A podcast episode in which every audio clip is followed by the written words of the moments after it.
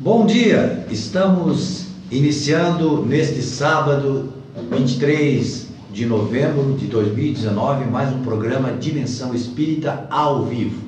Então, para quem está nos vendo, nos assistindo, os internautas, né? Ao vivo, bom dia. Para os que nos verão depois, assistirão depois, olá. Porque a gente não sabe qual é o horário que eles vão assistir. Conosco, vocês já estão vendo aqui, está o nosso amigo Jaime Correia da Rosa. Bom dia, Jaime, tudo bem? Bom dia, bom dia, Gilberto. Oh, bom dia, Edson. Né? Bom dia. O Edson ali, Edson, tudo bem? Tudo certinho. Edson é bonito. Graças a Deus. Certo. E o Jaime Correia da Rosa né, esteve conosco viajando para Uberaba. A gente conversou bastante na viagem de ida e na viagem de volta. Nós tentamos fazer o programa de lá, mas devido a, a, a Problemas técnicos. problemas técnicos e também a, como é que se diz, muitas atividades, porque uma viagem não, não sobra tempo, foi corrido, tudo corrido, né? Mas não tem importância. Voltamos às atividades normais, eh, retomamos o programa e o primeiro entrevistado que a gente traz depois dessa viagem maravilhosa que a gente fez a Uberaba é o Jaime. Vou conversar um pouquinho com o Jaime sobre ele, porque muitas, algumas pessoas não conhecem. né? A gente conhece bem ele, mas algumas pessoas não conhecem. Ô Jaime, você trabalha na, no Centro Espírita Allan Kardec na Próspera, no setor de... Exatamente. Estamos no assistencial, né, tá como trabalhador, e estamos também dirigindo um grupo aberto aos domingos, no nosso horário de estudo é aos domingos, e também participo do grupo já também de estudo mais avançado nas quintas-feiras. E também sou responsável pelas palestras de terça-feira. Nossa, quanta atividade. É muita atividade. Bem, e além disso, como se não tivesse mais do que fazer, né? Ele é o coordenador da área de assistência social da URI, a União Regional Espírita. O estado de Santa Catarina é dividido em 16 uniões regionais espíritas. A nossa aqui é a nona, que vai aqui de Morro da Fumaça até a divisa com o Rio Grande do Sul, passando por Orleans e Lauro Miller. Então, olha essa é uma área extensa que a gente trabalha, né, já? E o Jaime cuida dessa parte aí da assistência social. Tudo bem. Feitas as apresentações, nós vamos perguntar para o Jaime aquela pergunta que a gente faz para os nossos entrevistados. Quando é que você conheceu o Espiritismo? Como é que você se tornou espírita? Grande pergunta. Eu quero uma grande resposta. Arrepia só de pensar. Como todo católico que éramos, eh, fomos católicos praticantes. Minha mãe, minha, minha família toda católica, minha mãe faleceu aos 37 anos, deixando 10 filhos, o mais velho com 17 anos e o mais novo com 3 anos. Como católica dedicada, muito caridosa, era presidente de diversas funções na Igreja Católica, eu em minha adolescência, depois da partida dela, meio que me indignei com o Criador. Tipo, como é que você faz isso Comigo, levar minha mãe. Comigo e com ela, Sim, que era é. tua servant, né? Exatamente, é. né? Que tinha uma grande missão ali conosco. E então isso meio que me revoltou, sabe? E deixou para mim assim, em, em mim uma uma exigência do Criador. Tu vais ter que me provar que tu existe. Em meus questionamentos, meus questionamentos, eu às vezes dizia: se tu existe, mexe aquela folhinha. Não, não, não, não mexe, porque eu vou saber que é o vento. Vou, vou te questionar ainda. A, a doutrina espírita passou por mim em diversas ocasiões. Vendia livros e a coleção que mais vendia era Allan Kardec. É, tá, É, vendedor sério, de livros. sério, Fui. E né, não, de- e não era porta- espírita e vendia. é, vendia de porta em porta coleções, né? E, mas nunca abri a coleção. Vendia porque o pessoal pedia. Certo. Então acabava vendendo bastante. Noutra oportunidade, já com 16, 17 anos, novamente a doutrina espírita passou por mim. Eu ouvi falar de, de reencarnação, de, de viagem astral, saída do corpo, essas coisas todas, desdobramento. Então tudo isso eu cobrava do Criador. Se tu existe, me. Eu Só vou acreditar em ti o dia que eu fizer uma viagem astral, que eu sair do corpo, um desdobramento, que eu possa ver eu como espírito. Quer dizer, seria um São Tomé, mais ou menos assim, né? Bem isso, bem isso. E nesse, nesse cismar, eu tinha uma empresinha de pintura e eu andei muito egoísta, né? passei um período muito egoísta, revoltado. E isso me deixava muito abalado, bem naquele período em que, da Guerra Fria, em que os Estados Unidos tinham não sei quantas mil bombas. E a gente tinha medo que o mundo fosse explodir, que nós Exato. íamos tudo morrer. Exatamente, que eh, a, a, eles tinham capacidade de, de destruir o mundo. Parece que era 60 vezes. Exatamente. Então, aí eu me eu dizia, eu Não queria... bastava uma, mas tem que matar 60. Exata- exatamente. Aí eu perguntava, meu senhor, onde é que está você? Se é que tu existe, onde é que está tu? Per- que permite que um ser igual a mim tenha a capacidade de apertar um botão e destruir o planeta? A grande fome na África foi tudo num período só. A grande seca no Nordeste, tudo isso eh, me fez questionar onde é que você está, meu pai? Se é que você existe, meu filho, eu recordo meu filho mais velho, ele tinha então uns oito anos, e ele me perguntou: O pai realmente, o pai não acredita mesmo em Deus? Eu digo: Meu filho, não é que eu não acredito, eu não aceito o jeito que estão me colocando, velho. Não esse Deus como estão colocando. Exatamente. né? Diz que ele é bom, mas eu estou vendo nada de bom. Dizem que ele é justo, não estou vendo justiça em tudo que eu estou vendo na terra. Aí então, nós pegávamos livros na biblioteca pública, tínhamos o hábito da leitura, né? E pegávamos livros na biblioteca pública e chegou um livro Alô Amigos. Cartas psicografadas do Chico, que Na verdade, eu não li esse livro ainda. é mesmo? É bom? É ótimo. As cartas são ótimas. Aí essas cartas eu lia, como são trechos pequenos, duas, três folhas, isso tu pode ler um pouco aqui, hoje, outro pouco amanhã, né? E assim vai. Mas aquilo me confortava tanto, me relaxava tanto, me dava tanta paz, que eu comecei a achar estranho. Eu digo, meu Deus, tem alguma coisa atrás disso. E fomos ler outros livros. Le- lemos ah, O Nosso Lar, lemos diversos livros. Aí, quando apareceu lá um dia lá em casa o livro dos Espíritos, né? em que eu abri na introdução, eu li a introdução do Kardec, por isso, em meu grupo de estudo, todas as vezes que que passa direto da introdução. Exatamente. Eu li a introdução. Eu faço os, os meus amigos, meus irmãos de estudo, estudar eh, também a introdução. E a introdução, quando Kardec faz os mesmos questionamentos que eu, por que que nasce uma criança cega? Será que Deus deu mais privilégio para mim do que para outro? Sendo um Deus de justiça, não cabia nele essa escolha, né? Eu, eu, eu discordava de- dessa justiça dele, né? Ele estava sendo injusto, pois que para um dá uma saúde, dá um- uma beleza tipo Edson aí, né? E uma feiura igual a mim. Eu digo, onde é que está essa justiça, senhor? Né? Mas muitas vezes dá mentira para alguém. Então, a- a- aí vieram esse- esses questionamentos e eu disse, enquanto você não me responder a esses questionamentos, eu não te aceito. Vindo do livro dos Espíritos, na introdução, a hora que Kardec faz aqueles questionamentos, eu digo, tá, é assim que eu penso.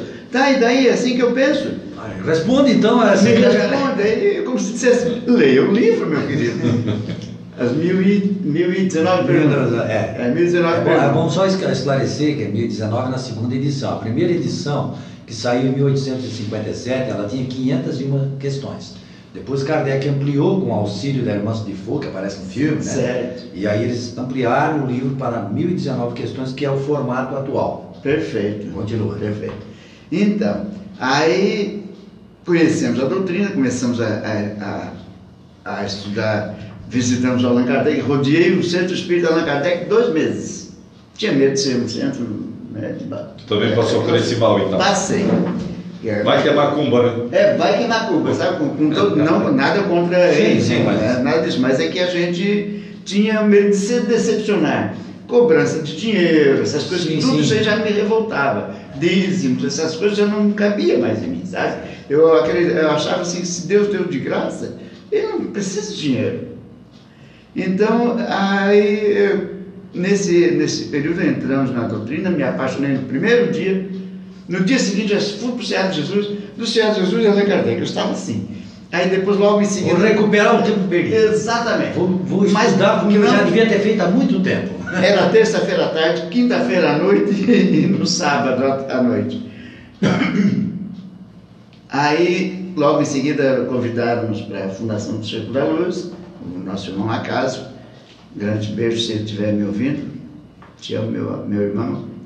A dona Elza, querida irmã que já partiu. Enfim, todos aqueles eles nos convidaram e participamos da Fundação Círculo da Luz.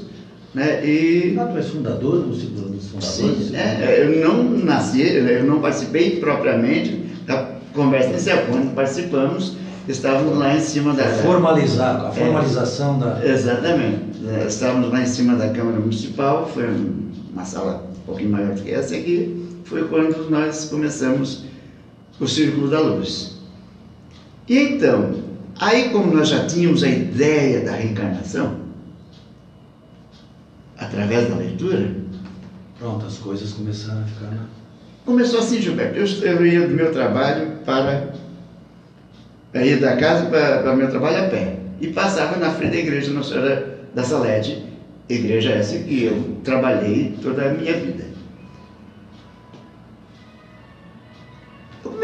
Comecei a cismar. Reencarnação. Aí, como se uma voz estivesse a uma certa altura de mim, perguntasse: Escuta, rapaz, bem assim firme, firme. Escuta, rapaz, do que que a tua mãe. Perdão, perdão, perdão, voltando. Eu tive um sonho. Eu fui eh, levado para ver a minha mãe. Fui levado pela minha madrinha a ver a minha mãe. Cheguei lá, era um ambiente redondo. Era um prostíbulo, Isso no sonho. no sonho. Mas tu via como se fosse ela, assim, a mesma. Ela não estava ali ainda, né? Ah, não. É, não, Estava ali a minha tia, já faleceu também. Não vou citar o nome para não, Sim, claro. não comprometer os familiares. E estava, aí trouxeram minha mãe. Linda, linda, uma mulher formosíssima. Linda, lindíssima. Eu digo, mãe, e naquele eu despertei. Teve um choque e despertei. Sentimento de culpa veio, né? Porque de onde é que já se viu? Imaginar minha mãe num prostíbulo, minha santa mãe que só ia da igreja para casa, da casa para a igreja, além de criar os dez filhos, e sempre adoentada, ela tinha um problema no fígado, sabe? Desde criança. E aí então essa, essa voz perguntando, escuta rapaz, eu questionando sobre esse sonho, digo, onde é que já viu pensar isso? Ele, essa voz me, voltando à razão, perguntava, do que que a tua mãe morreu? Eu digo, a mãe, ela tinha um problema no fígado. Tu mentalmente conversando com É, essa essa, voz. com essa voz. Certo. Tinha, tinha problema no fígado eh, desde criança. Mas, tá aí, o que, que acontecia com o fígado? O fígado ele empedrava e ia para a vesícula, criava as pedras na vesícula e tudo mais. Aí eu perguntei, "Ah, isso tem nome essa doença? É, o fígado que empedra é cirrose, né? certo. né? Cirrose hepática. A voz perguntava, isso não é doença de quem bebe, não? Nunca tinha bebido a tua mãe. Exato, minha mãe nunca bebeu. Aí, mas o que, que você acha que naquele lugar ela tinha que fazer? Certo. Nesta época, ela adquiriu um problema em Eu seu estava falando de outra encarnação. da outra vida. Ah, da, da anterior. Porque até então eu questionava, né? Certo. Eu ainda estava em A questionamento. dúvida era sobre a, se esse negócio de reencarnação existe, não existe. A tua dúvida era essa. Exatamente. Né? essa- Exatamente. Aí eles. Essa, a- essa voz perguntava, né? Escuta, então ela veio me esclarecendo nessa encarnação para curar o seu mal que ela provocou. Perdão, voltando ainda. Essa voz continuava a perguntar: quantos filhos ela teve? Ela teve dez filhos. Quantos filhos homens ela teve? Era um, um disparate. Nós tínhamos duas mulheres e oito homens. É um número bem. Quantos desses filhos hoje eh, estão separados, seus, suas esposas? Nenhum. Até hoje, do mais velho ao mais novo, são regidos pela educação dela. Quando ela partiu, o mais novo tinha três anos. Ainda são regidos pelaquela educação que ela nos deu. Aí, depois veio meus filhos, meu filho. Naquela vida, todos vocês largarem suas, suas famílias para ir atrás dela, apaixonados por ela, pela beleza que ela tinha. Nesta encarnação, ela trouxe vocês como filhos para amadurecer essa paixão que vocês tinham, para tra- transformar Transformar num amor. verdadeiro, Um amor verdadeiro. aquele amor ligado ao sexo. Exatamente. E veio curar o seu problema que ela causou. Gilberto, eu chorei a morte da minha mãe uns 20 anos. Reclamando de Deus, achando que Deus era injusto, que estava tudo errado, porque não podia ter feito isso, nem com ela, nem contigo. Inconformado, E daí, inconformado. depois desse, desse fato que aconteceu? Estou curado. Coisa maravilhosa. Olha, eu conto essa história sem vergonha, sem medo de, de que vá ser julgado de maneira errônea, mas que foi tão consolador para a minha ferida, sabe? Pode chorar aqui, pode fazer o que quiser, que não tem problema. Que eu não questiono mais, sabe? Eu, eu aprendi que ah, ah, é bom tu questionar, sim. Exatamente. Para ser A fé raciocinada. Raciocinada. Fé raciocinada. Kardec chamava. Exatamente. Espiritismo é fé É. raciocinada. Ah, ah, não fazer isso de uma paixão cega. Tu tens que ir sempre a, andar seguro, confiante naquilo que você professa. Não é? Muito bem. Então depois, quando a gente eh, quando lemos o, o- o livro dos Espíritos, então veio pronto toda, principalmente na introdução, sou espírita. E o interessante é que quando a gente embarca nessa canoa, a gente, não, a gente fica lendo, fica lendo, fica e vai, e o pensamento. Nossa. Enquanto tu não termina a leitura, tu não descansa. Porque Exatamente. cada vez vem uma coisa no- boa, uma explicação lógica para aquilo que a gente pensou a vida inteira. Desde então já estudamos ele, acho que bem mais seis, sete vezes. Estudamos. Né? Eu, vou sempre parece eu não sei se você sabe disso, mas eh, o Divaldo faz 18 anos. Todo dia ele abre um- um- uma questão do livro dos Espíritos, de manhã cedo. Ele pega na primeira questão, número 1, um, por exemplo, que é Deus. Aí ele passa o dia inteiro meditando naquela questão. Aham. No dia seguinte ele pega a questão 2. Faz isso há 18 anos. Olha que legal. Todo dia. Olha Agora, uma pessoa como o Divaldo, né? Com todo conhecimento. todo que conhecimento, lê o livro, estuda o livro dos Espíritos todo dia. Exatamente. Quem somos nós então para achar que ler uma vez tá, chega? Exatamente. Mas o que, que te impressionou mais assim? Por exemplo, claro, todo o livro é maravilhoso. Vamos a- a pegar o livro então, vamos passar os pontos principais assim que tu- Exatamente. tu- Então, como, a- como é um consolador, para mim foi a grande receita para, para o meu grande mal, a minha inconformação. Essa, eh, quando me convidaste para essa eh, entrevista, eu, disse, eu pensei, vou passar esta receita. Porque muitos irmãos entram na, eh, na doutrina espírita, elas entram em busca de cura, de, de tomar um passe, assistir uma palestra que é confortável, muito quer boa. continuar a vida do jeito que está, mas só dar um- uma ajeitada. Exatamente, uma pincelada Como para aquela pessoa que vai lá na farmácia tomar um remédio para ficar bom e não está nem preocupado a causa daquilo. Exatamente. Em corrigir o que está causando aquele tipo de coisa. Exatamente. Então as pessoas vêm a correr a casa, hoje estou carregado.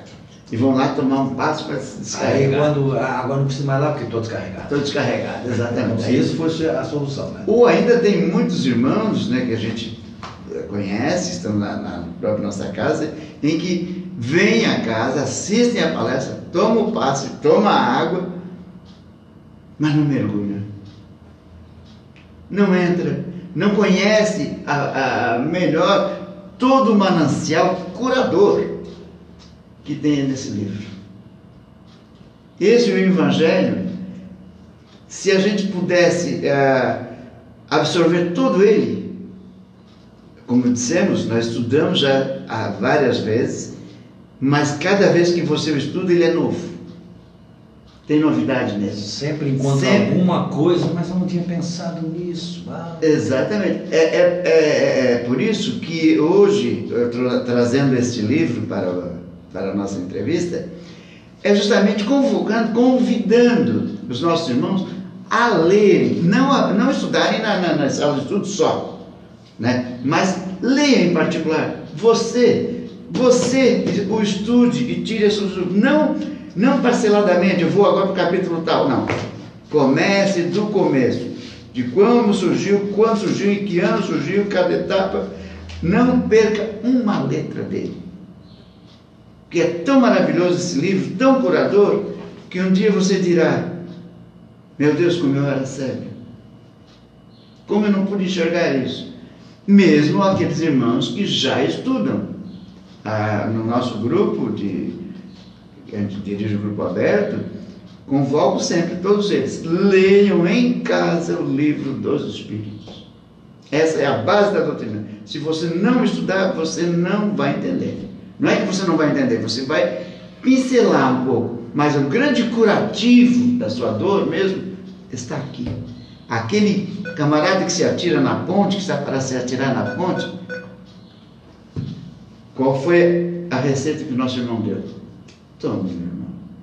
Leia esse livro. Depois faça o que você quiser de sua vida. Aí ele tocou a vida em frente. Exatamente. Esse, esse é o grande curador.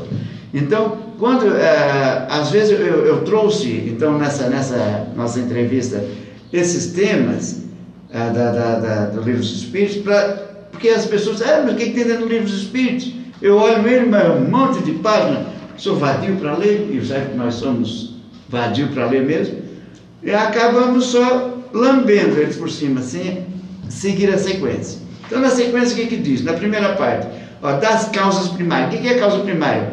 É, como é que é, existe Deus, né? Deus infinito, como é que é essas coisas? É a Gênese. É a Gênese, exatamente, né? Dos elementos gerais, os conhecimentos das coisas, espírito e matéria, né? as propriedades da matéria, como é que é essa história do espaço universal, né? As distâncias, hoje a gente vê, até então a gente só olhava para o céu e via um monte de estrela, né? É, o que eu anotei, quando, quando eu fiz um estudo também sobre esse livro, com a palestra da URI, eu anotei aqui três coisinhas que tem aqui sobre a parte primeira de Deus, olha só. Deus é a inteligência suprema, causa primeira de todas as coisas. Perfeito. Para crer-se em Deus, basta olhar as obras da criação. Perfeito. Deus é modelo de amor e caridade. Perfeito. Resumo. Gilberto, isso aí é, foi uma pergunta simples que eu fiz para uma irmã quando eu tinha 13 anos, uma freira né, que nos dirigia, um pequeno clero. E eu formulei essa pergunta, irmã,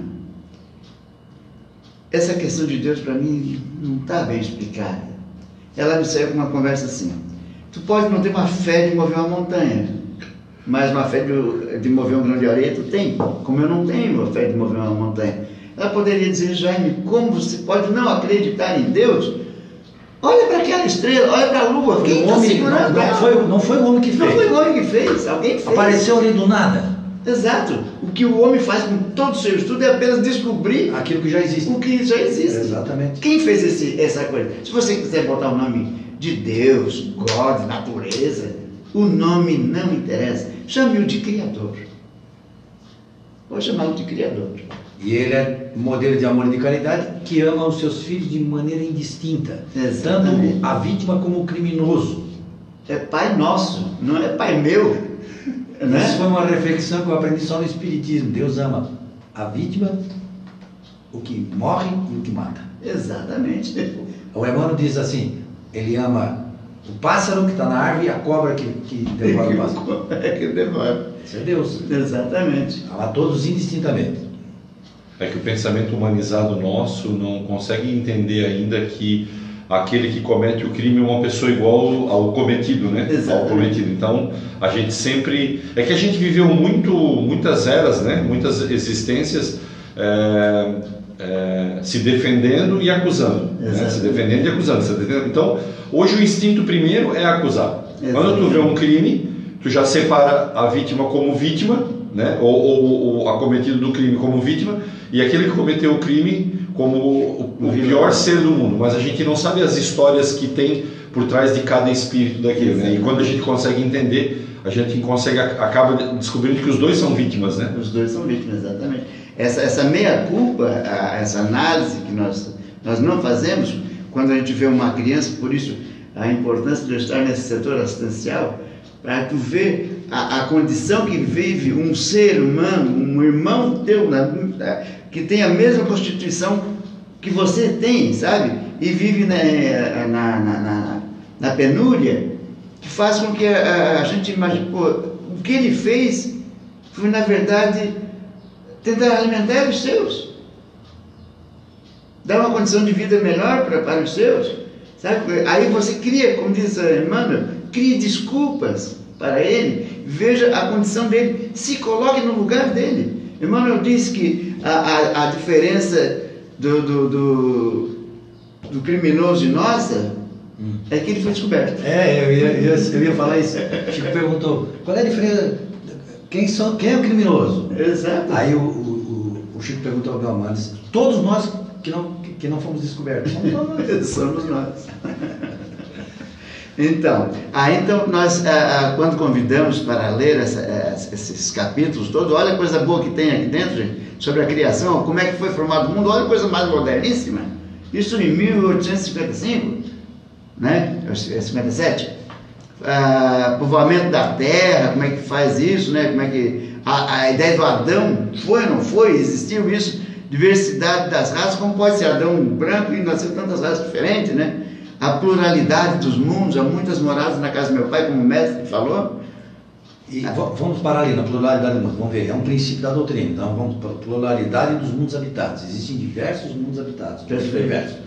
Então Deus, Espírito e Matéria constituem o princípio de tudo que existe. É a Trindade universal. A Trindade é Exatamente. Deus povoou de seres vivos os mundos, concorrendo todos esses seres para o objetivo final da providência. Questão 55 diz que Deus povoou os seres vivos no mundo. Tem uma palestra que a, que a Graça fez que ela disse assim, né? Uhum. É, Deus não fez o mundo para nós olharmos, nos maravilharmos, porque se fosse assim, coitado do cego, né? Pois é, olha. e o universo é infinito, e na casa do Pai há muitas moradas, como dizia Jesus. Exatamente. Às vezes as pessoas, como o Edson postou essa semana para nós sobre aquela do Carl Sagan, né, aquela análise do Carl Sagan, que é o planeta Terra, nós estamos destruindo e é a única esfera. Um ponto azulzinho é, visto de longe. Né? Exatamente, aquele pixel que habitamos, que aqui moravam os vencedores, guerreiros, imperadores, né, como nós, todos eles tiveram essa oportunidade, todos eles foram, né? E, e diz que a gente é o único, é o único ponto que a gente tem para a sobrevivência, né? A força e a Marte, a, eh, não há condições de vida. Aí, analisando como o Criador não cria nada em vão, pela análise, pela análise espírita, porque você não consegue ter essa visão em outras filosofias ou correntes é, porque assim, ó, a gente está acostumado a analisar do ponto de vista material. material. Então, Exatamente. quando a gente tinha medo do mundo ser destruído, quando esse, esse debate aparece no grupo, eu pergunto e daí, se o mundo for destruído, qual é o problema? Nós somos imortais, nós somos espíritos. Perguntaram uma vez para o Chico, Chico, ah, Deus vai arrumar um lugarzinho bom para nós morar. Porque nós somos espíritos imortais. O universo é a nossa casa. Exato, né? Ah, a tua casa lá da, da, da praia alagou. Não, tem outra aqui na cidade, tenho outro é, lugar para morar. É bem isso. É, então aí, aquele medo que a gente tem, ah, vai destruir a terra, destruir o mundo. Qual é o problema? Nós somos espíritos mortais. A gente sempre raciocinou como matéria, como uma coisa né, orgânica. E não, nós somos espíritos imortais. É esta visão que a gente. Até eu, eu comentei isso muito, né?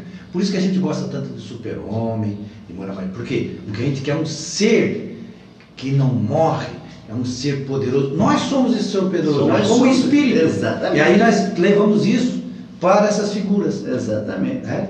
Olha nós, só. Nós ainda nos arrastamos né, na, na Terra, como, como, porque nós estamos, temos esses milênios de viciação, né? Quando a gente eh, realmente se desprender desse corpo físico de uma maneira mais desprendida que é meu, não, nada é meu, isso aqui não é, não é nada meu, eu sou apenas um, um usuário. Um usuário, exatamente, de tudo isso.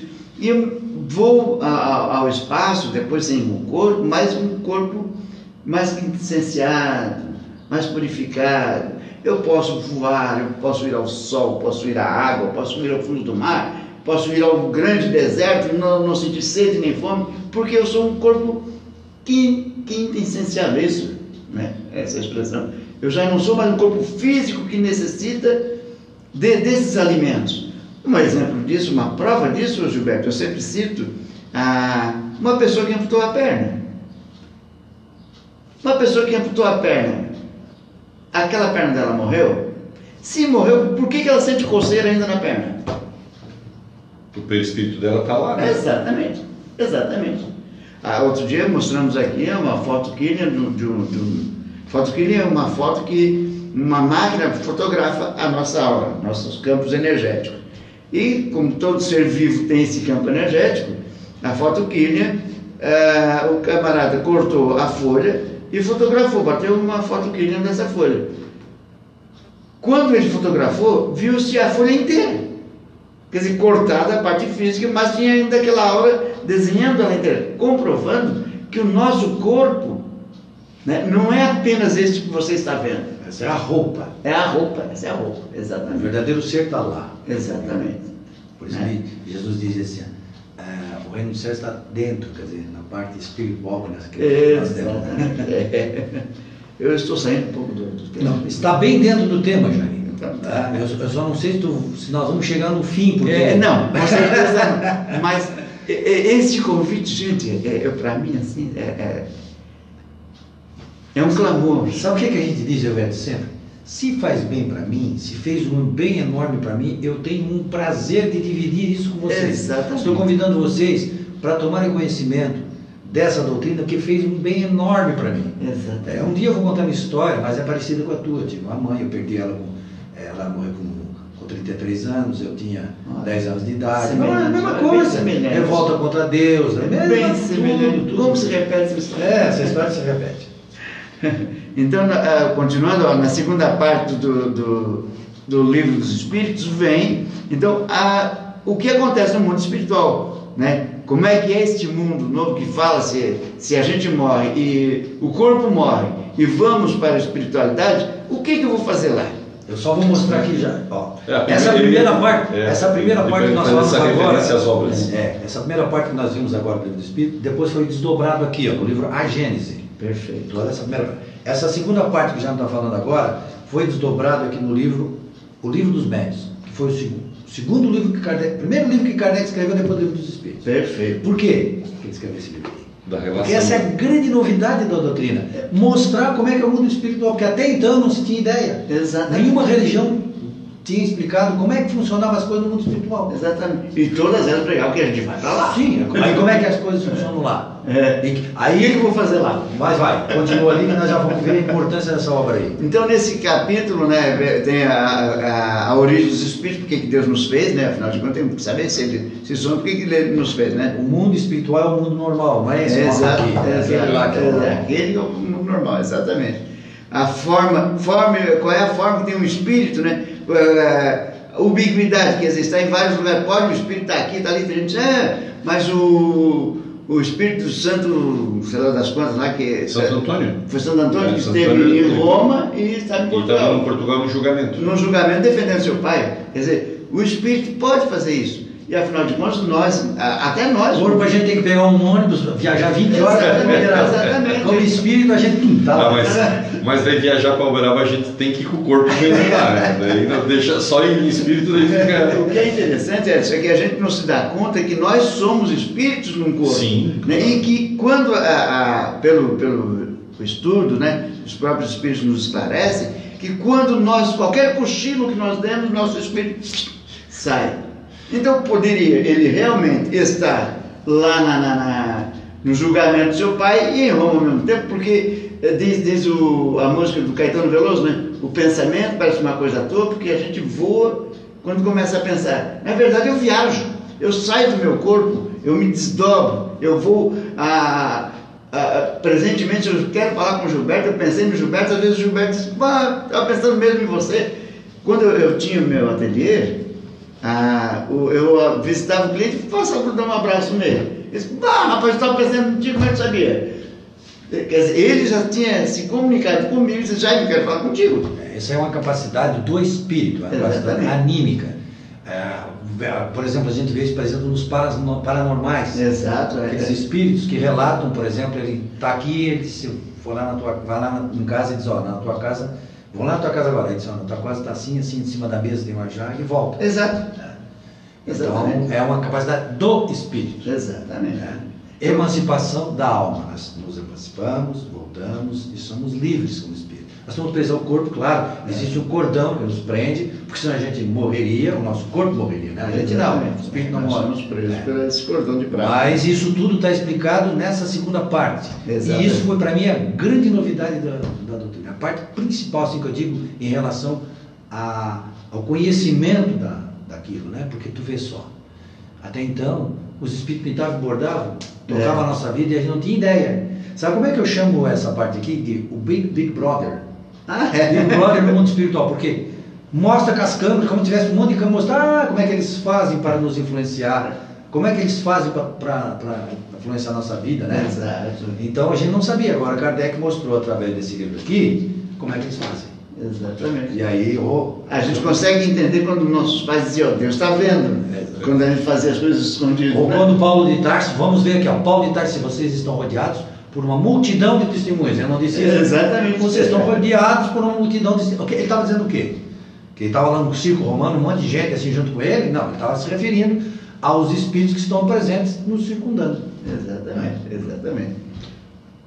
É, é quando o Gilberto mostrou agora o livro dos médiuns e me veio assim um pensamento de que também através do livro dos médiuns, que é o prolongamento né, em livro da segunda parte do livro dos espíritos, mostra dessa relação bonita que depois a gente pode criar e o espiritismo nos fornece esse material e esse ensino para que esse mundo material ajude o mundo espiritual. Muitos amigos nossos que estão do lado de lá em sofrimento e ainda precisam da nossa ajuda e nós daqui podemos ajudá-los, né? Não só aquela influenciação que a gente imagina, né? Influenciação porque a gente só pensa coisa ruim, né?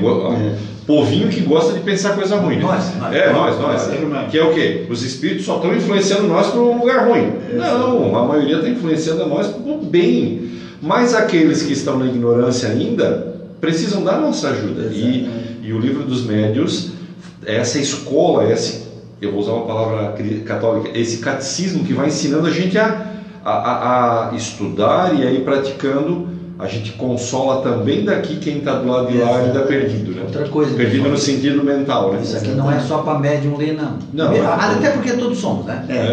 né? É para todo mundo ler. Isso aqui é para todas as pessoas lerem para saber como é que as coisas acontecem no mundo espiritual. É espetacular. Eu sempre conto uma história sobre esse livro aqui.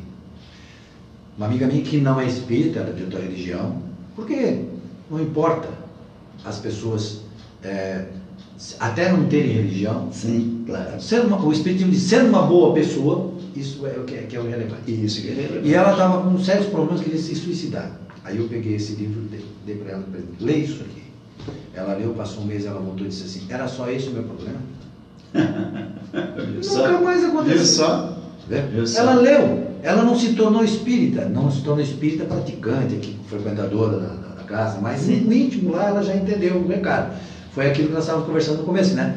O espiritismo é o falasse o futuro Das religiões. Porque os princípios espíritas, que são princípios universais das leis divinas, estarão presentes bem claros para todas as religiões. Todas elas aceitarão a reencarnação porque não é uma questão de, de, crer, de crer, é questão de ter certeza Exatamente, exatamente. da existência de Deus, de que Deus é bondoso. Todos esses princípios estarão em todas as religiões bem claros. E a existência do mundo espiritual, a comunicabilidade, tudo isso estará bem claro em todas as. Exatamente.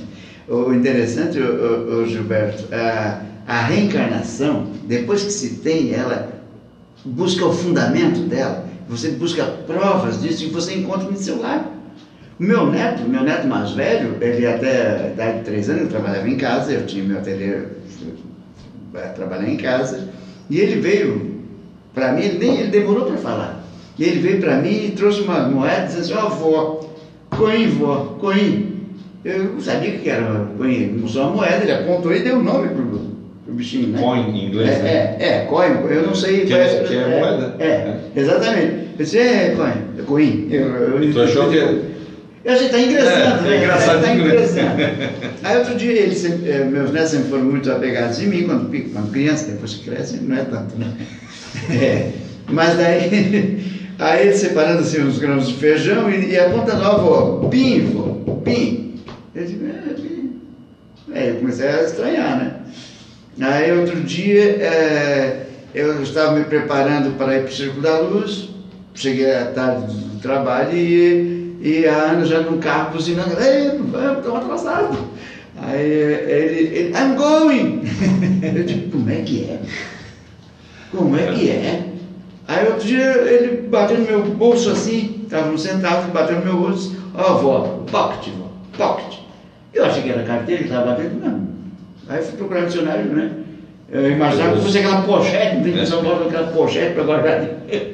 Eu digo, ah, vai vir que pochete vem disso aí, né? Mas não, fui saber que carteira é o wallet, pocket é bolso, eu não sabia o que, que era. Eu que procurar no dicionário. Ele está ensinando inglês. Tu tem um neto lord inglês, né? É, hoje não sabe nada, sabe? É. Hoje não Mas o espírito dele estava aflorado naquela exatamente, época. Exatamente, né? exatamente. Então, quer dizer, quando tu vê a, a lógica da, da reencarnação. Essa né? observação que tu fez agora é muito importante. Agora ele não se lembra mais disso. Ele não se lembra mais disso. É, porque assim, a minha neta, por exemplo, ela faz as mesmas coisas, só que ela, ela tem um telefone e ela assiste programas em inglês. Ah, é. é, então aí ela aprende todas as coisas. Pode perguntar qualquer coisa para ela, ela sabe, mas não é porque é a recordação da encarna... encarnação anterior. É porque ela está é, tá aprendendo. Está estudando, sim, né? E aí quando ela chegar na idade de 10, ela vai, aquilo vai estar tá presente nela. Sim, perfeito. Se, se o teu neto esqueceu, é porque realmente não era é, é, da outra encarnação, porque depois que, que se completa os 7 anos de idade certo. a reencarnação, Fecha. a encarnação, aí já aquela memória lá já não aflora mais. Perfeito. Então essa auto-observação é muito importante. Eu ia intervir, né? Mas estou uh, observação muito importante. Se ele não está se lembrando agora, é porque é realmente uma recordação da outra encarnação. Exatamente. Então, e outra coisa, outra coisa muito consoladora, a ideia da reencarnação, é sobre o homossexualismo, né? Olha a prova da reencarnação aí, gente. A gente vê uh, os pais, uh, infelizmente, nós somos um, vivemos numa sociedade preconceituosa, mas enquanto você não ter a ideia de que uh, nós não somos sempre homens, somos homens, mulher, espírito não tem sexo, nessa encarnação eu estou homem. Na encarnação passada eu, estou, eu estive mulher e se eu viciei o meu corpo no sexo, morri jovem, tudo isso aí influi na minha futura encarnação. Então, de onde é, é uma explicação lógica para, essa, para, para, para o homossexualismo? Ora, se eu sou homem neste corpo, mas eu, eu, eu, eu era uma mulher, eu, tenho, eu, eu sinto prazer com um homem. Então é um homem procurando um homem. Mas não, na verdade, mora em mim um espírito ainda, Isso, memória latente da vida. Isso é, está falando com relação à tendência, né? Exatamente. A, a na verdade, não entendendo. A orientação. Exatamente. A orientação. A pessoa tem aquela orientação. É uma. uma é porque se tu não enxergar dessa forma, você vai, vai se bloquear. Você vai se bloquear, você não vai aceitar, porque a gente, no, no filho dos outros, a gente aceita, mas quando é um filho seu, a gente não aceita. Certo. Aí nessa parte da, da imortalidade da alma aí, tu já, já ah, completou ali? É, já. Do... Tá, muito bem. Então, as diferentes ordens de espírito, né? Que, ah, mas tem, ó, Deus fez espírito diferente um do outro. Para espírito perfeito, anjo, bons espíritos. É, que. Deus seria esse que é, já fez anjo. É. E nós temos que passar por essa é, trabalheira toda. Exatamente. Não, mas não tem lógica é isso? É, claro que não tem dessa forma, não é. Mas a ideia da reencarnação, sim, quer dizer, alguém que já caminhou, já se adiantou em seu estudo, já trabalhou o seu, o seu egoísmo, já avançou com, com, com o espírito, ah, serviu, que é, essa é a grande lição que o mestre deixou, viemos para servir. Enquanto nós não entender isso, nós vamos continuar nos arrastando. Vamos fazer uma, uma comparação bem simples aqui. Você imagina que alguém possa se formar médico sem ter passado por todas as é, fases? Exatamente, exatamente. Seria injustiça. Exatamente. A pessoa já nem, né, já é médico, nem faz faculdade de medicina, já é médico. Já é médico. Nasceu médico. É. Não, ele tem que começar no jardim, e vai lá, e vai passar por todas as A professora segurando na mão para escrever. Sim, aí ele chega lá pelos méritos próprios dele. Exatamente, no né? esforço dele. E pelo, pelo angariar do conhecimento. Né? Ele foi, porque também pode fazer uma faculdade, Gilberto, e no final, se ele não teve a disposição de angariar os conhecimentos que ele precisava, ele até vai ser um médico, Sim. mas vai ser um médico ruim, né? Exatamente. Aí ele alcança, não vai Por que, que eu quero fazer essa referência? Porque na nossa existência, na nossa evolução, a gente angaria conhecimentos, mas não necessariamente a gente é um bom ser na, no, naquele ponto da nossa caminhada. É. Esse conhecimento ele tem que entrar em nós e transformarmos num bom profissional como médico e num bom ser, como o próprio Evangelho nos fala, que é o, o É esse o final. O cara estuda e se torna médico, mas um Exatamente. bom médico. O outro também é médico, mas não sabe fazer nada, porque ele prestou, não prestou atenção na, na- no ensino dele. Mas tem o título. O juramento de Hipócrates ficou É. no esquecimento. Ai, É, por quem o escândalo venha. Exatamente. Nunca caia na mão deles algum familiar. Exatamente, exatamente. É interessante disso a- a- é que como a doutrina espírita nos passa essa, essa, essa verdade de uma forma tão lógica, em que diz assim, não basta você apenas, ah, vou ser bom, eu vou ser bom, eu vou ser bom e vou para o céu. Não. O espírito, para chegar ao espírito perfeito, nós temos que ter conhecimento. Como é que, quando o homem estuda os elementos, quando o homem estuda a- toda a obra do, do, do- do Criador, o estudo também é muito, é muito importante. É, é um dos fatores importantíssimos para o conhecimento. Vocês acham que Jesus, quando andou sobre as águas, ele já não conhecia os elementos? É, Sim. o, o Emmanuel, que é o mentor do Chico, ele diz muito isso, né? Que o cientista que está lá no, trabalho, no laboratório, ele está exercendo, na verdade, um verdadeiro sacerdócio. Exatamente. Ele está auxiliando a descobrir as verdades divinas. O trabalho dele é tão importante como o sacerdócio. Exatamente. Por quê? Então, Porque o conhecimento é a gente saber por quê. O DNA, que coisa maravilhosa. olha, Desvendou uma, uma, Quer falar a nossa identidade, na É, verdade, física, né? Nossa identidade Que, física. ele falou que aquilo ali é a linguagem de Deus. Essa Olha a é linguagem de Deus. né? Olha a linguagem Não, de Deus. E, na, e naquela comparação muito simples, mas muito interessante de que, me permito, se eu- e me, me corrija se eu estiver errado, lá nos nosso, na nossa quantidade cromossômica, a do chimpanzé muda um ou dois É, cromossomo. cromossomos daquele. Então, quer dizer, na mudança poderia ter sido um chimpanzé. Não, É. na verdade é a evolução, mas É. a- aquele ser, ele é o ser chimpanzé, ele é quase, e quase é uma diferença muito grande, É. de um ser humano, mas olha a diferença. A E aí nós, é, nós estamos né? falando dos cromossomos para dizer assim, Exatamente. como ele- essa identidade nos mostra, porque a gente, a gente diz assim, não, tá louco, eu, eu macaco, eu, eu sou um ser humano, eu sou. Não, mas se daí a gente vai pegar a identidade cromossômica, a gente é quase macaco. Quase, quase. E o macaco é quase humano. E aí tem aí vão as A diferenças. roupa né? do macaco. É, a é roupa. quase- a roupa do macaco é quase a, A minha roupa, O que o rosto, diferencia é o espírito do macaco. É, Que anima lá o macaco e o que me anima. Essa é a diferença. Exatamente. E, e quando tu fala do conhecimento, e há de se falar também dos dois conhecimentos, né? do conhecimento intelectual, Exato. que é aquilo que o Gilberto agora me falou, falou muito, com muita propriedade, os, os cientistas trabalham todo dia e todo momento descobrindo coisas novas para evoluir o mundo, né? O mundo precisa da evolução. Pela lei do progresso, ele, é- ele vai evoluir.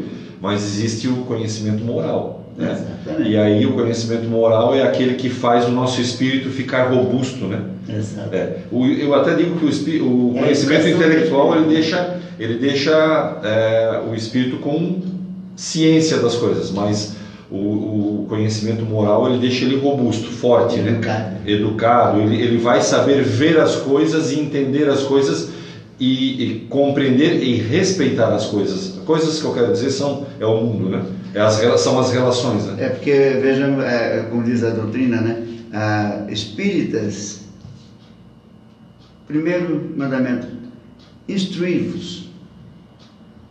É, ou, vice-versa. Amai-vos, Primeiro, né? amai-vos, amai-vos. Este é o primeiro mandamento. Segundo mandamento, instruí-vos. Tenha conhecimento. Gente, vamos estudar.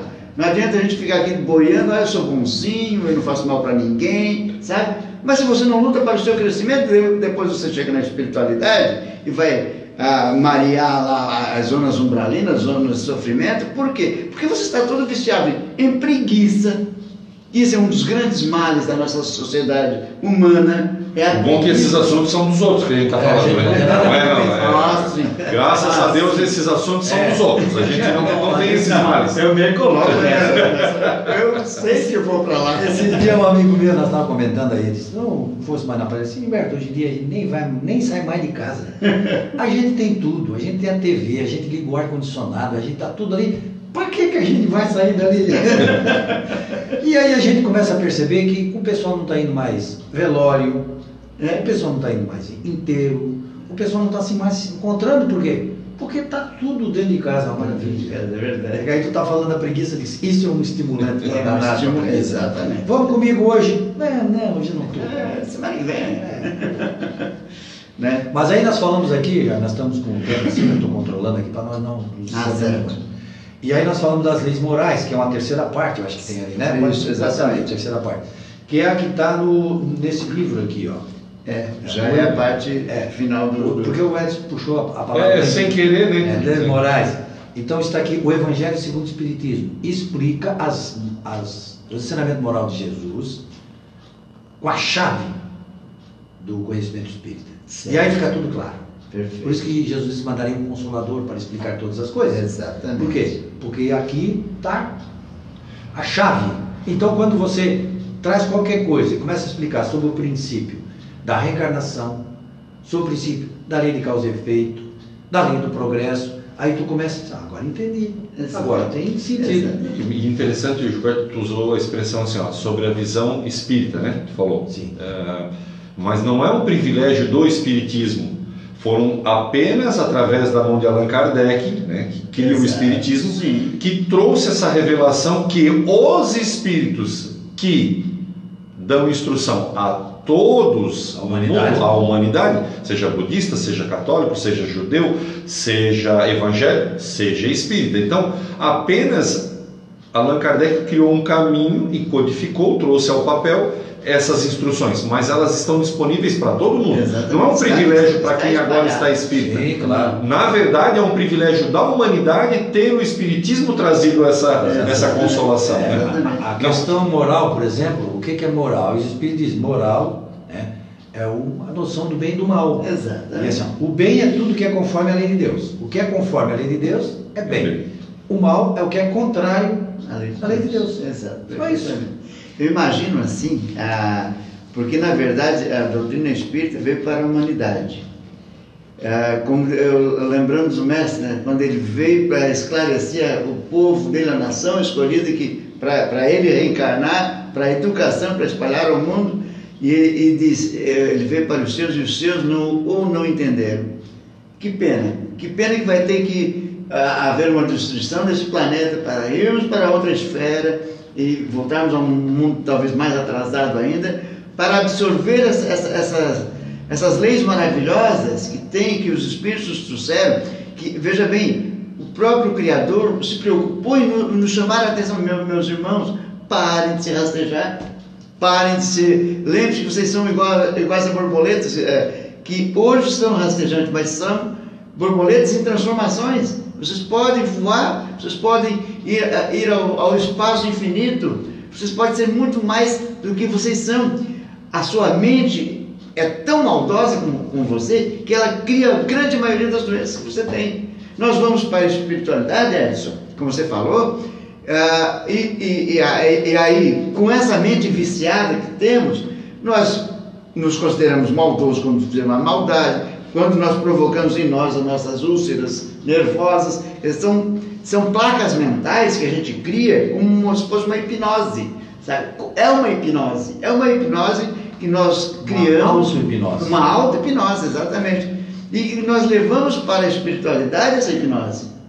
Sabe esse corpo que eu estou levando, que eu me vejo todo dia no espelho, é uma hipnose. E, e falando ah, em contraponto, mas dando sequência, não contraponto, dando sequência, ao, o livro que o Gilberto mostrou, o Evangelho segundo o Espiritismo, a gente sempre usa essa expressão. É a receita para a gente entender esses males. Exatamente. É para a gente se compreender, saber das nossas ah, mazelas, saber das nossas dificuldades, das nossas dores, saber das nossas alegrias, dos nossos potenciais. Está descrito lá no Evangelho segundo o Espiritismo. Exatamente. Ele, ele é como assim, é como aquela a janela que a gente abre é, às seis da manhã, virada ao leste, para nós aqui do, do hemisfério sul, né? Virada ao leste, que o sol vai nascendo, né? Aquela luz que vai entrando em nós. O Evangelho tem essa, É, ele, dá, ela- ele, ele joga esse calor do sol bonito na gente. Por né? quê? Porque Jesus trouxe a mais pura moral, o ser mais perfeito que esteve aqui nessa terra, conhecedor de tudo, trouxe a mais pura moral dizendo que que o que rege o universo é a lei de justiça, de amor e de caridade. Esta é a lei que rege o universo.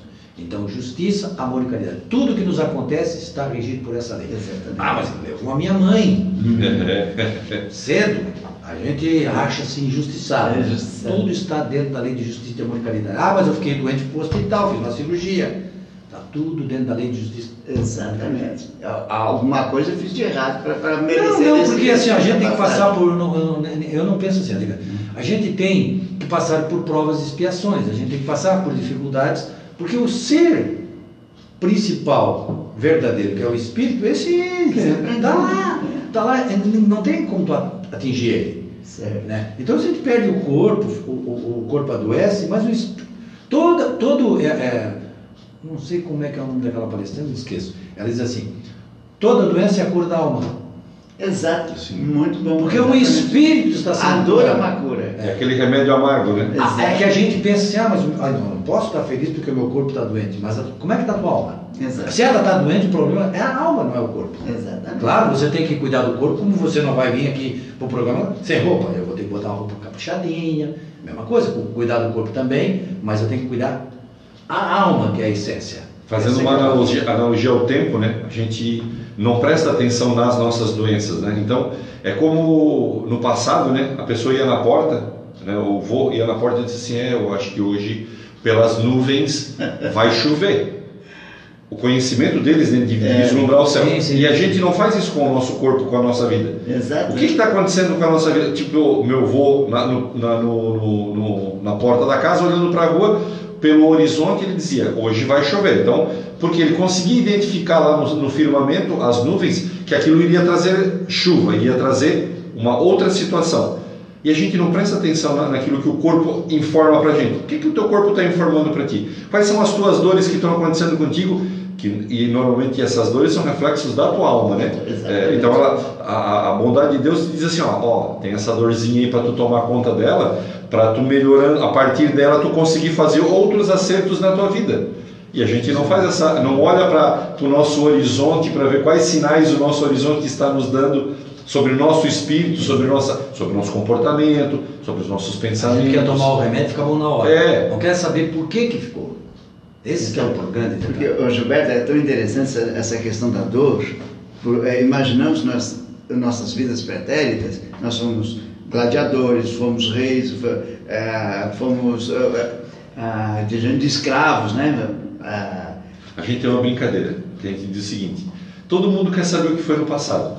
É. Só que se diz que foi súdito, ninguém quer. Ninguém- Só quer saber se foi rei. Chico dizia assim, engraçado que ninguém quer saber se foi índio. Só quer saber se foi rei.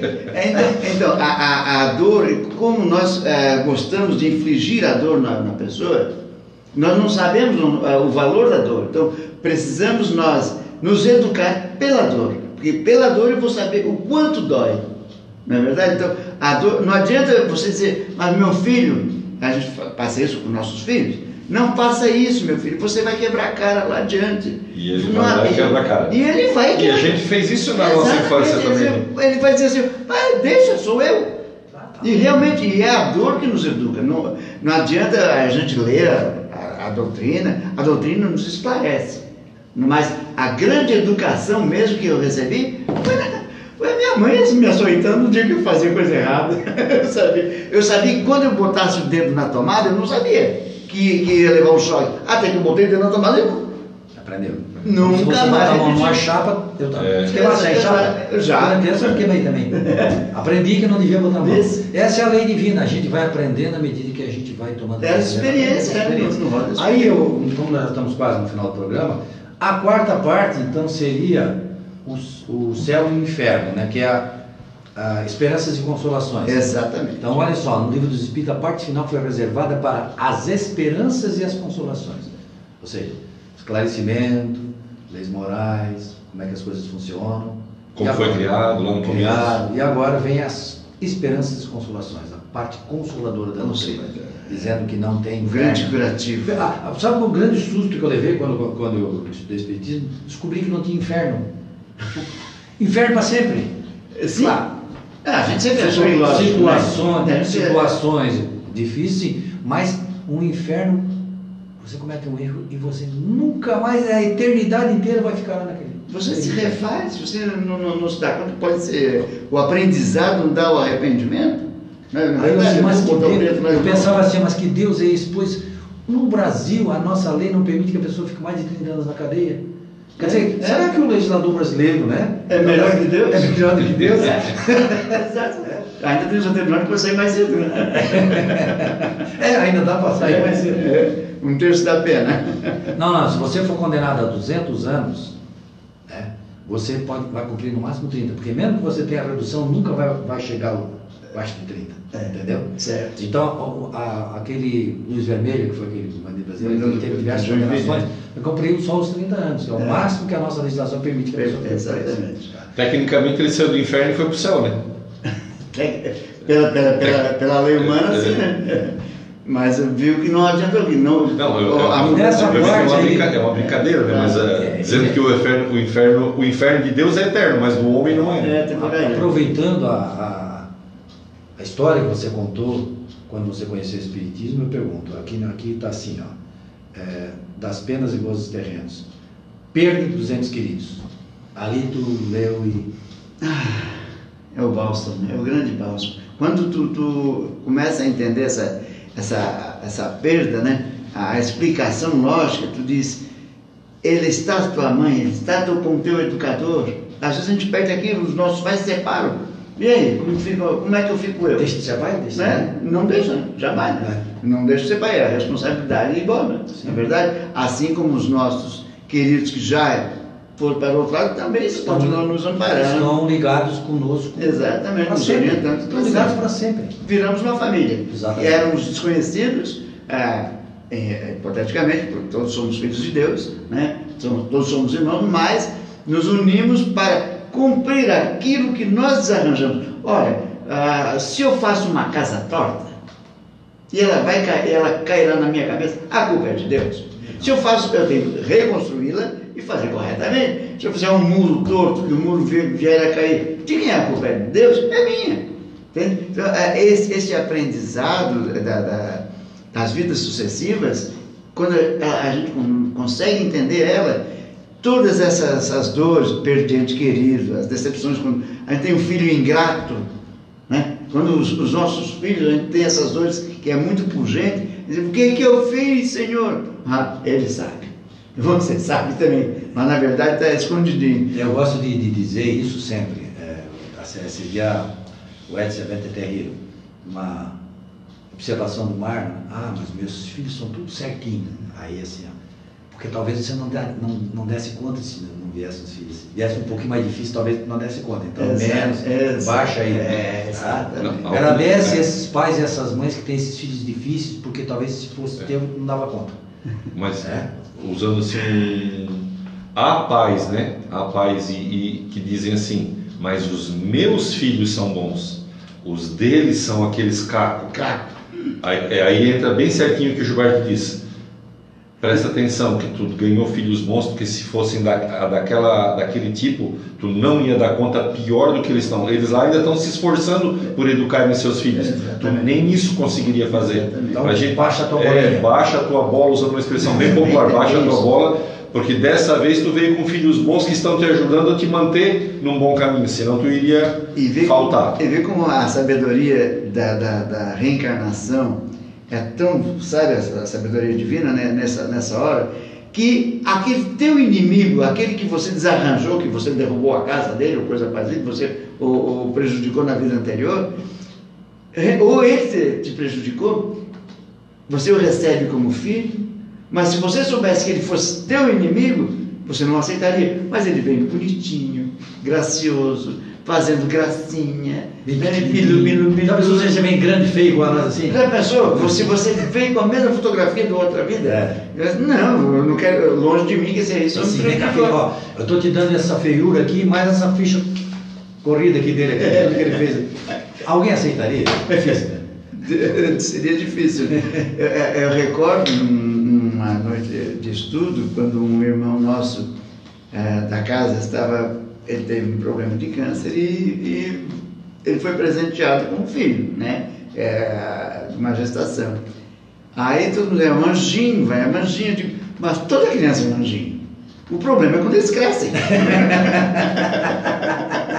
não é verdade? E a gente sabe que o, o espírito mesmo, se fosse anjo, não estaria aqui. Estaria, sim, lá em outra esfera muito melhor. Então, nesse capítulo das penas de gozo, temos essa, essa felicidade, né? A, a, a, a, estudar isso. Por que, que a gente é infeliz? Por que, que a gente é feliz? Né? Perda dos entes queridos, decepção, as ingratidões, afeições destruídas, a, alma gêmea, aquela história, da, né? É, o medo da morte, todo mundo tem, né? E a gente vai entendendo essa, essa doutrina maravilhosa. Importante que no desdobramento dessa última parte do livro dos Espíritos, que é uh, o céu e o inferno, tem aquela parte importante que é são os espíritos relatando o que lhes acontece lá no mundo espiritual em virtude daquilo que eles fizeram aqui, né?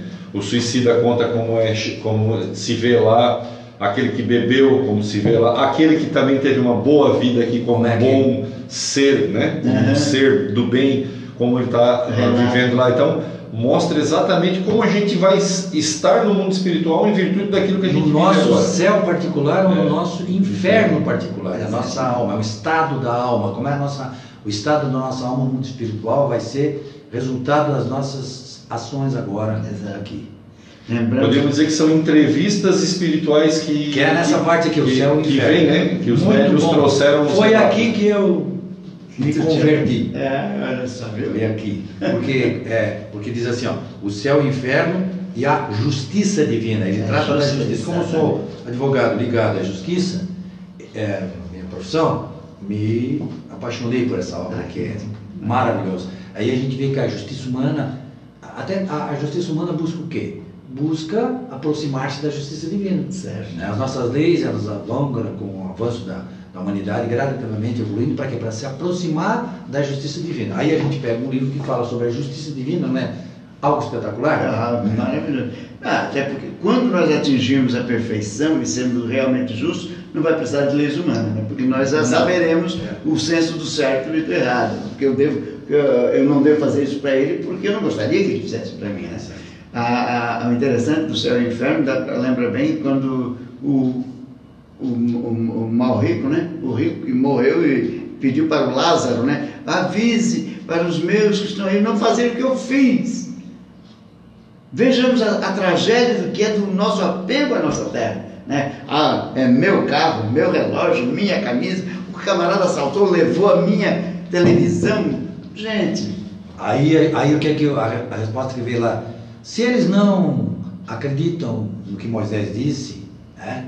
Não adianta, não adianta mandar lá um. Não, não adianta. Se você não acredita nisso tudo que está escrito aqui, não adianta vir um espírito se materializar na tua frente. Não adianta, não adianta fenômeno. Não. O que vai valer é você introjetar e colocar em prática. Exatamente. Eu já vi, como o nosso, nosso tempo já, já esgotou, gostaria que você fizesse então, nessa parte final, suas considerações essa consideração pode se esticar por quanto tempo? Por quê? Porque eu gosto de ler essa, essa instrução do livro do Espírito de Verdade. Esse baluarte, esse Espírito, luz, que no tempo que tu quiser, que nos guiou. O pensamento do Espírito de Verdade, não podemos cortar ele no meio, porque é espetacular. então... Das muitas mensagens que o Espírito de Verdade nos traz, é, no, no Evangelho, aqui fala sobre ah, o, o, Consolador Prometido, o nome dessa casa, até que ah, hoje estamos gravando. Então, traz-nos o Espírito de verdade essa, este, essa mensagem. Venham instruir e consolar os pobres deserdados. Venham dizer-lhe que elevem a sua resignação ao nível de suas provas, que chorem. Porquanto a dor foi sagrada no jardim das oliveiras, mas que esperem, pois que também a eles os anjos consoladores lhes virão enxugar as lágrimas.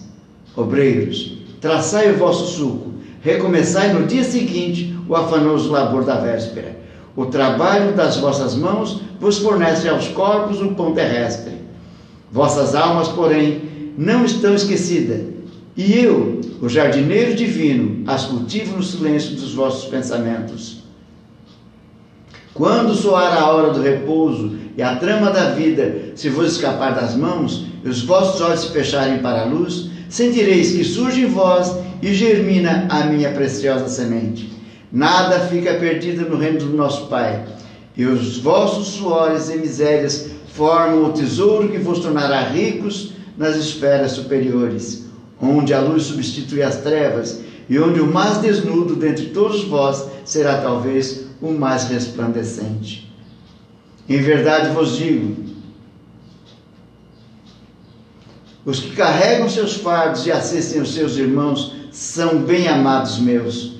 Instruí-vos na preciosa doutrina que dissipa o erro das revoltas e vos mostra o sublime objetivo da aprovação humana.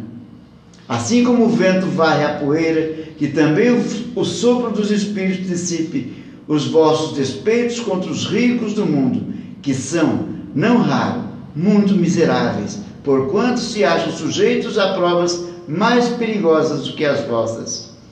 Estou convosco e meu apóstolo vos instrui. Bebei na fonte viva do amor e preparai-vos, cativos da vida, a lançar-vos um dia, livres e alegres, no seio daquele que vos criou fracos, para tornar-vos perfectíveis, e que quer modeleis vós mesmo a vossa maleável argila, a fim de seres o artífice da vossa imortalidade. Muita paz. Obrigado, Jaime. Obrigado a todos que estão nos acompanhando. Obrigado, Edson. E nós retornamos. Nesta, a gente não sabe se vai fazer o programa no sábado, talvez a gente faça antes, mas a gente retorna nessa semana que vem, né, com o programa Dimensão Espírita. Até lá. Muito obrigado.